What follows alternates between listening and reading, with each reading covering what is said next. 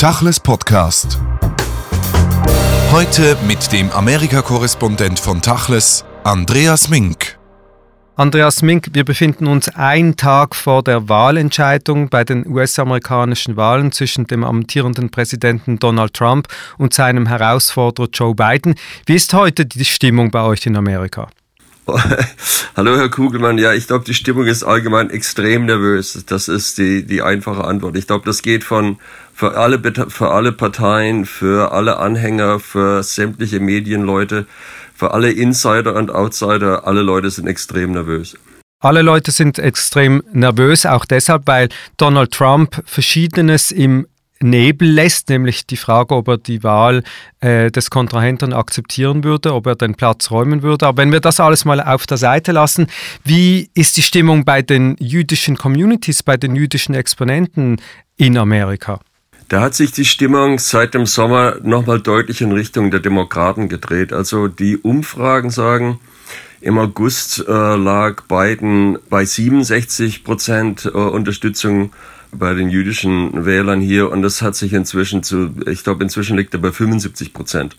Das heißt, da hat sich also dieser Trend, dass generell gebildete Leute immer mehr zu den Demokraten tendieren, das hat sich auch bei der jüdischen Wählerschaft, die ja überdurchschnittlich gebildet ist, stark äh, durchgesetzt. Man hat aber jetzt lesen können, dass gerade in den charedischen, also in den orthodoxen Vierten New Yorks und anderen Städten, die Wählerinnen und Wähler eher zu Trump neigen. Das hat auch vieles mit Corona selbst zu tun. Die orthodoxe Gemeinschaft war stark im Fokus in dieser Debatte, hat sich auch politisch angelegt. Geht da etwas Hand in Hand zusammen, was im letzten Moment noch für Trump entscheidend sein könnte? Also ich meine, wenn man die Zahlen anguckt, historisch, die orthodoxen Gemeinschaften haben meistens republikanisch gewählt. Also ich glaube, da hat es keine Zunahme gegeben.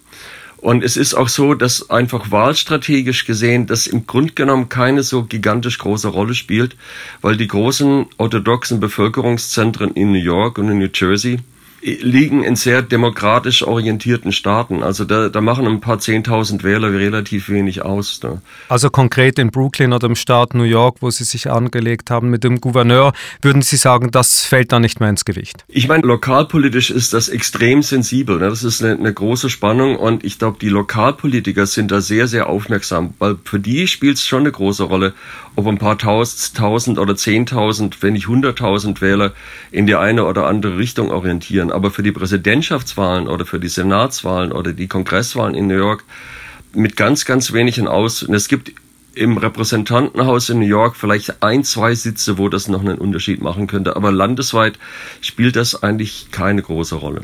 Sie haben gesagt, die Stimmung ist nervös, ist aufgeheizt. Diese ganze Stimmung war aber eine mit Anlauf.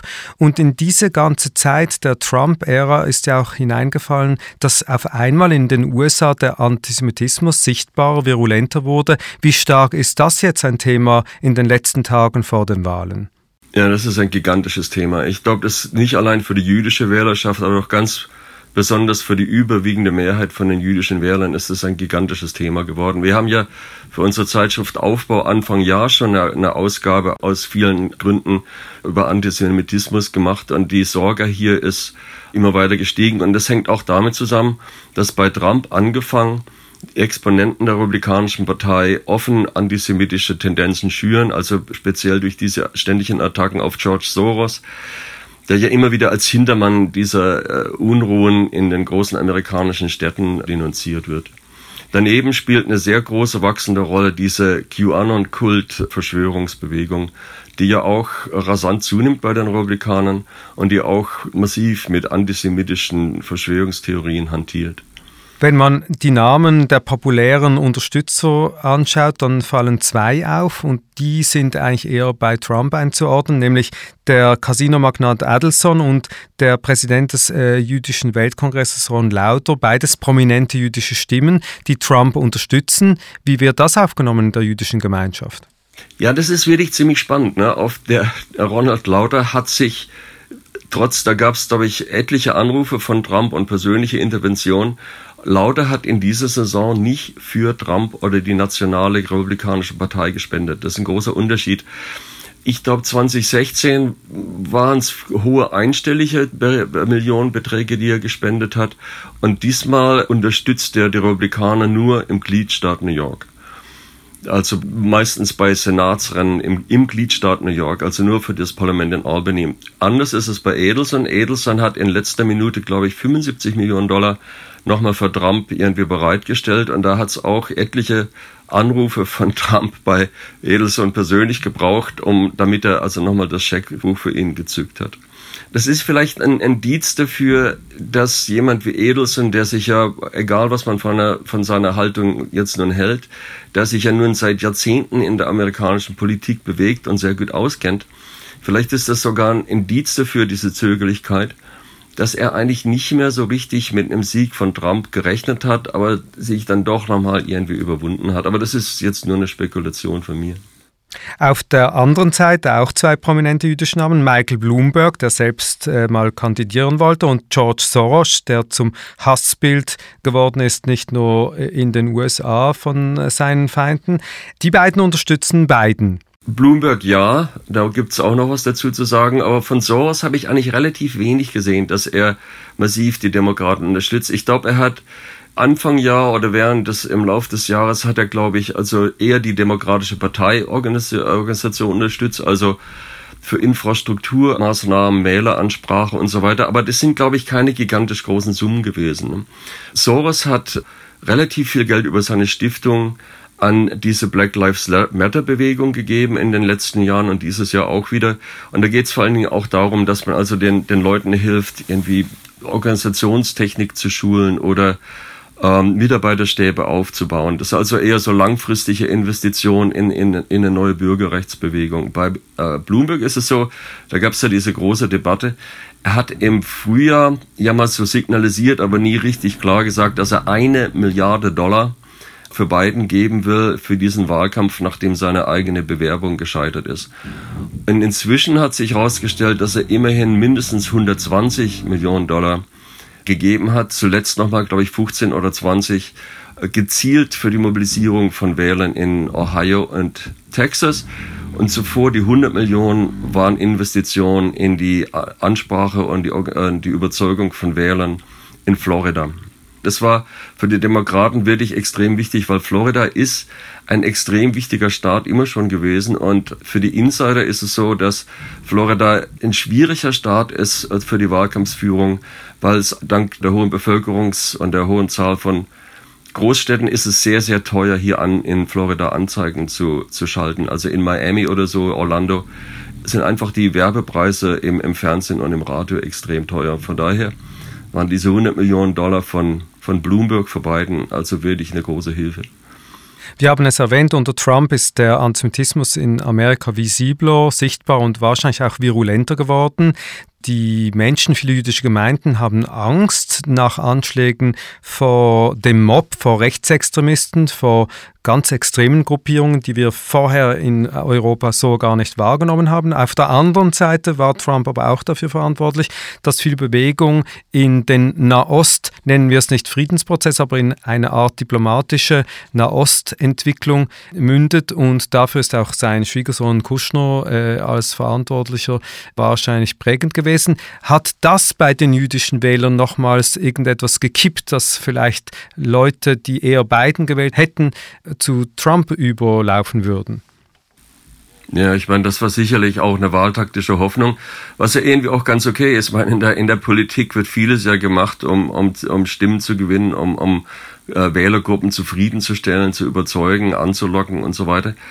Aber es hat, jedenfalls, wenn man die Umfragen äh, anschaut oder wenn man auch die Medienberichterstattung oder auch persönliche Gespräche von mir, die Leute, die Trump hätte überzeugen müssen, nämlich eben die berühmten gebildeten äh, jüdischen Leute in nicht in New York oder New Jersey, weil da wie gesagt äh, wird sowieso demokratisch gewählt, aber gerade in Gegenden wie in Philadelphia oder in Teilen von Ohio oder in Teilen von North Carolina oder eben auch in, in, in Florida, wo es überall jüdische Gemeinden gibt, die vielleicht nur ein paar zehntausend äh, Mitglieder stark sind, aber deren Stimmen wichtig sind.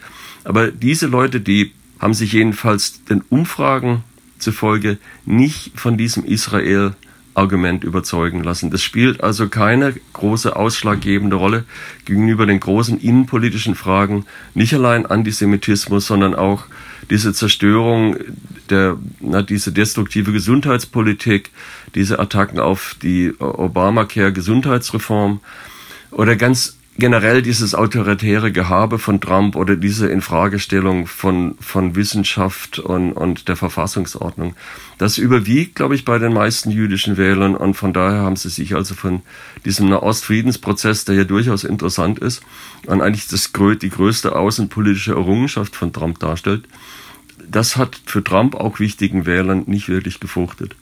Und wie verhält es sich bei der Lobbyorganisation AIPAC? AIPAC ist ja klassischerweise in diesen Fragen dann eher republikanisch aufgestellt.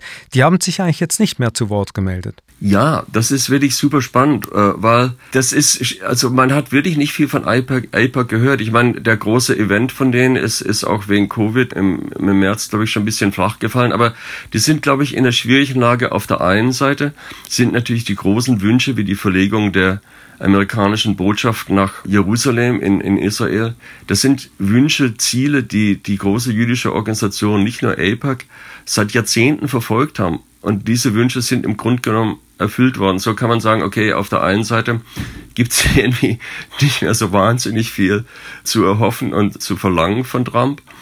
Auf der anderen Seite sind sie natürlich auch ein bisschen jetzt, glaube ich, in einer, in einer ideologischen Krise, weil so die Idee einer Zwei-Staaten-Lösung, die APAC ja auch mehr oder weniger nominell unterstützt hat, die Idee ist im Grunde genommen, das ist jetzt absolut nicht mehr realistisch. Ne? Das heißt, und das ist wirklich jetzt nur eine Spekulation von mir, sondern von Außensicht, es ist für die relativ schwierig, irgendwie die eigene Position in dieser wirklich turbulenten politischen Landschaft irgendwie festzulegen. Und als letzter Punkt wäre vielleicht auch zu sagen, okay, dass auch dort gesehen wird, dass eine Biden-Präsidentschaft relativ wahrscheinlich ist. Und Biden hatte ja trotz aller Attacken gegen ihn als Politiker praktisch ein halbes Jahrhundert lang mindestens eine Konstante gehabt und das war wirklich Unterstützung für Israel. Ne? Das heißt, von daher ist es für AIPAC oder Exponenten aus dieser Ecke in der jüdischen Landschaft nicht superlich irgendwie lohnend, jetzt sich aus dem Fenster zu lehnen und Biden anzugreifen.